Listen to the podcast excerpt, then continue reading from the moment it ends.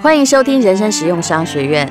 Hello，大家好，我们是地产秘密课，欢迎收听地产好学生。两位地产秘密课呢，跟人生实用商学院又合体了。那他们说他们有问题要问我，我也不知道要问些什么。嗯嗯，其实我对房地产呢，就是有一种，我应该说是天生的热爱研究嘛。嗯，不是喜欢买哦，而是我看着房子会很兴奋。然后有一阵子我看到那个老房子年久失修，我就会觉得他在跟我讲说，快。快救我！嗯，这应该是一种精神分裂啊。之前你其实你就常问我说：“哎，最近台湾房地产怎么样嘛？然后有什么案子怎么样？”我就想说：“哎，淡如姐，你最近是想要买房子吗？”不是，因为我知道会通膨。你看，所有的人想法跟我一样。有一阵子，我是觉得台湾房子我不看好，因为我知道政府的法令限制很严苛的。你想要赚差价，已经快要之前不要等这个二点零的法律哦，之前也快门都没有了。对不对？那呃，除非有人去买法拍啊。可是后来哦，就是房屋房价有两种力量，如果不是你自住的话，自住这所有力量你都打打叉，因为跟你无关，你就住在上面，你是关心房价，关心个就自得意满而已嘛，对不对？那如果是房价力量，就是以台湾而言，会把它拉下来的。In the future，就未来，它就是叫做。人口红利不在，或者是你不能只有台积电呐、啊。万一疫情开放，然后越南或东南亚取代了我们的很多工作，或别的韩国的芯片更厉害的，那你怎么办？这是人口红利的消失，大家已经不是那么急着有钱，好，就是表示经济动能的消失。好，那个下以这个呃。目前你看，台湾很高兴是二零二零年第四季，哇，经济发展真是漂亮到赢过全球。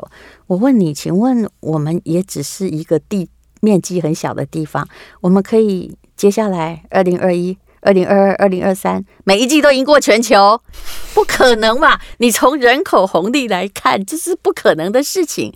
台湾其实已经比较够有钱了。啊，我们的人国民所得已经都到了呃两万多块美金了，哈，甚至有人说已经这个会到了三万，那这就是老化国家的象征啊！会把你拉下来的，永远都是人口红利。所以人口红利无论如何，不管那些自以为就是说，我觉得那是没有念过经济学的专家怎么说，人口红利绝对是个很大的杀手。好，那什么东西最近在推房价？我本来。去年刚开的时候，我也跟那个敏婷说，投资的不要买了，在台湾。可是，哎，到了嗯，二零二零年、二零二一年一月的时候，我突然发现状况不对了。为什么？因为美国继续印钞票。你知道后来现在美国总统是谁？拜登。是。你知道他要发多少钱吗？一点九兆美元。呃，我我听的是二点一兆了，反正差不多，我们已经算的差不多。请问兆是什么？美元哦，不，我现在问你兆是什么？你一定傻住了嘛？你到亿还是个十百千万十万百万千万亿？我问你兆是什么？我跟你讲，我们对照已经到达外太空去了。我们对 外太空去，你有没有觉得兆对我们是冥王星之外的东西呀、啊？你已经不知道它多少了。还有，我再问你，就算他每个人都发个几千块美金，请问只有一个纾困方案？就全部都够了吗？还会再来哦？当然呢、啊。如果两虽然兆已经到了外太空，我们已经不知道它的数量有多大。你认为这样救一次就够了吗？没有，人都是饮鸩止渴，一次、两次、三次、四次。好，下一次会比好，人都是开创性的，尤其是政府。第一次给你两兆，下一次会少于两兆吗？一点九很难算，我们算二，好不好？我们两个除起来。那如果再过四年再换个总统，你觉得印钞对不对？一定来个四兆。所以答案是美国永远在印钞，然后我们辛辛苦苦做了晶片，做了芯片，做了呃东方国家做了 Uniqlo，呃做了呃很多聚集着人民血汗的东西，包括水果，去换什么？越来越薄的美元。对，答案就是如此。那通膨到底是在美国还是在外面的国家呢？在我们这些换了很多美元、自以为高兴、贸易粗糙的国家，这才是真正的原理吧？货币的原理应该是这样吧？所以，哎，其实台湾人很聪明，哎，其实世界各国都很聪明，很聪明啊！哎，怎么本来的德国、英国房子很久不涨了？有没有？我最近怎么又开始疯狂的涨？我老实说，我们公司在二零一零年到日本，我知道它以前叫做超跌。有时候真的跌到你没有办法想象东京有多便宜，然后租金到达八趴九趴，但是我从来没有一天想到日本房子也会两倍涨，因为以它的人口红利不可能吧？它的疫情也不算管得很好，可是最近不是，这一两个月哦，各位有日本房子听我这样讲很开心，对不对？啊，他 他真的日本人开始，因为他们利率零。他开始在狂买耶？为什么？每一间房子只要有四趴利率，然后你租这个你这个房子，虽然要付某些费用，用这个他们叫利阿瓦里，就是他们用就是呃有一种叫做没有扣除费用或管理费的租金，有一种叫做扣除所有的费用，对对，就净投报率啊。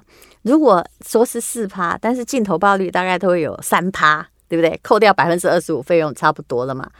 我问你，你只借零点五，然后货币不断的贬值，现在日币也在贬哦。你可以看到最近也贬很多，已经都到一零九兑一块美元。我觉得它状况会继续贬下去，因为它的经济也需要刺激。那么，呃，零点五趴，然后赚三趴，这样是多少？二点五啊？啊，不赚白不赚啊！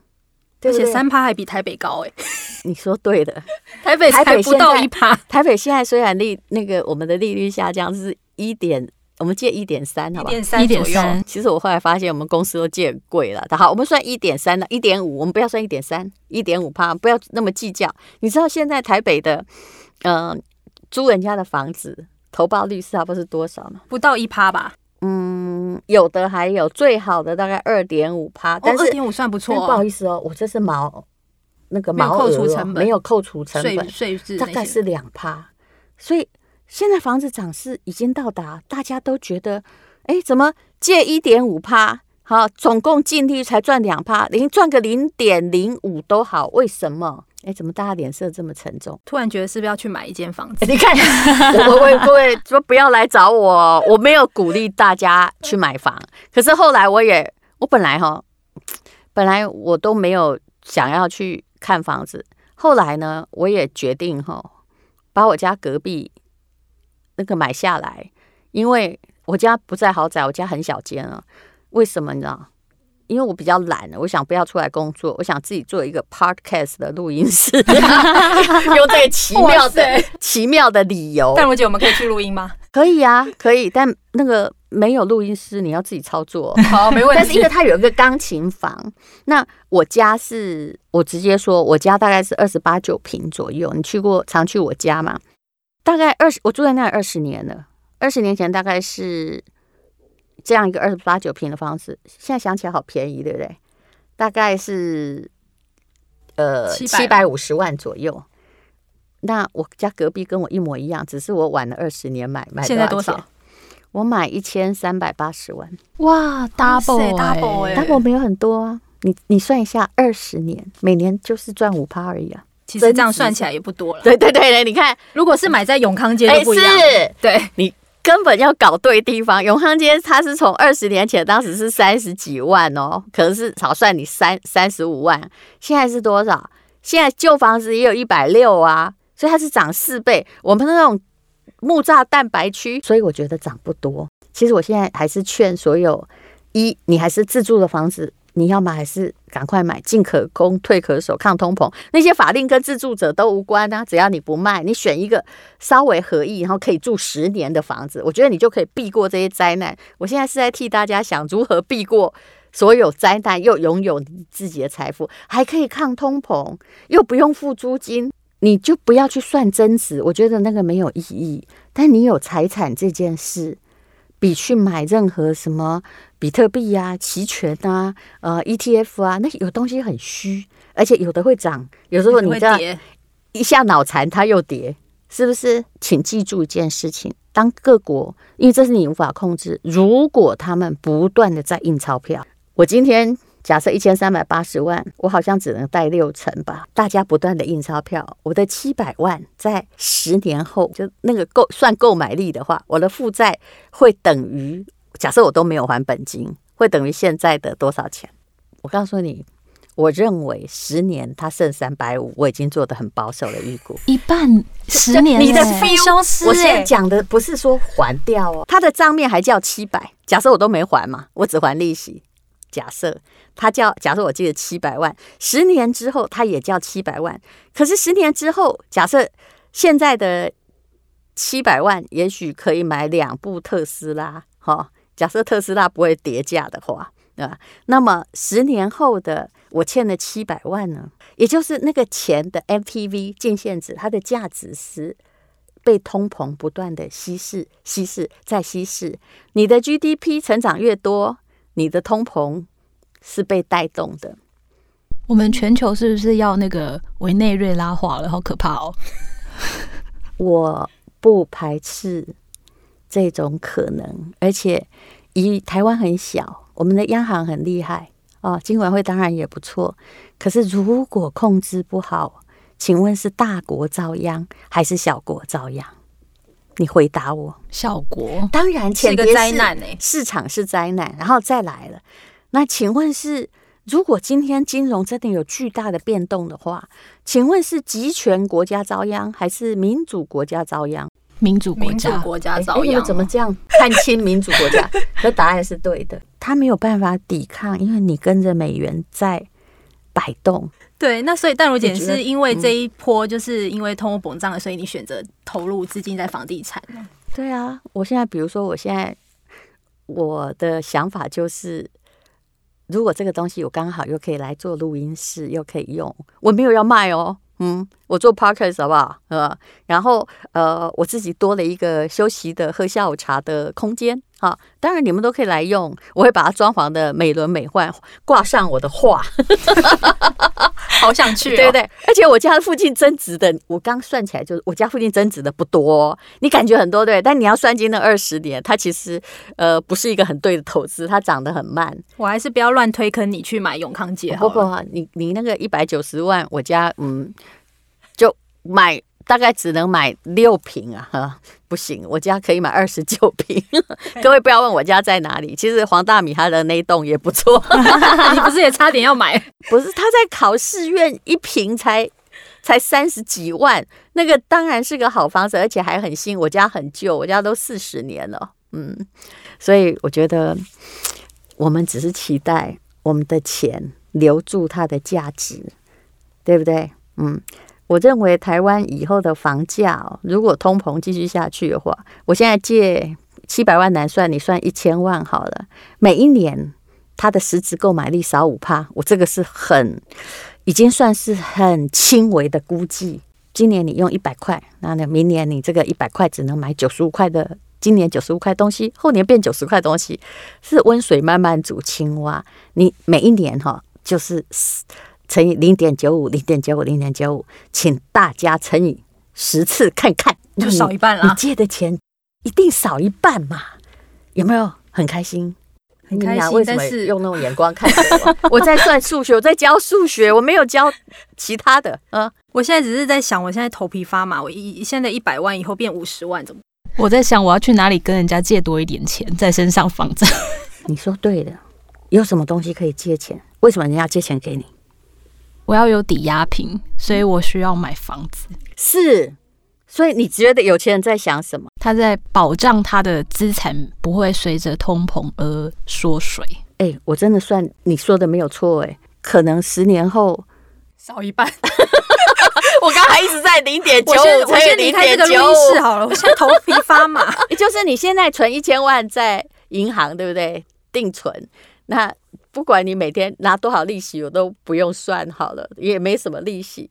但是十年后，它的购买力肯定少一半，而且这是历史趋势。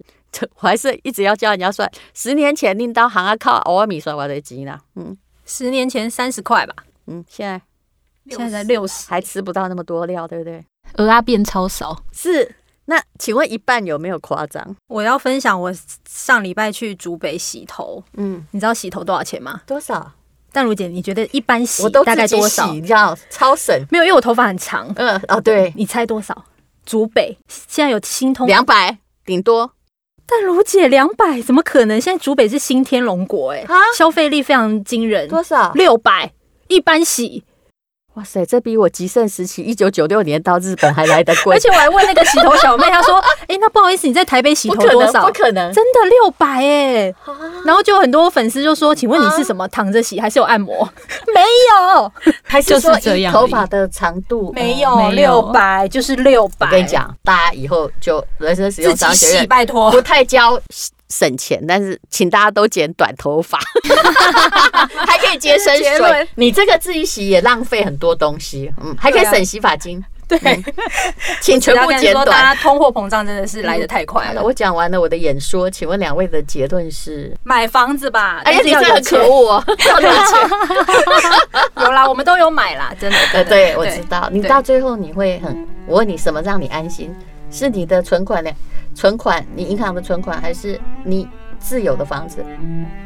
房子，两个都要安心。老公跑得掉，还是房子跑得掉？老公跑得掉，房子没有长脚。这样当原来老婆这样讲太不应该了。非常谢谢各位，谢谢淡如姐，拜拜。拜拜。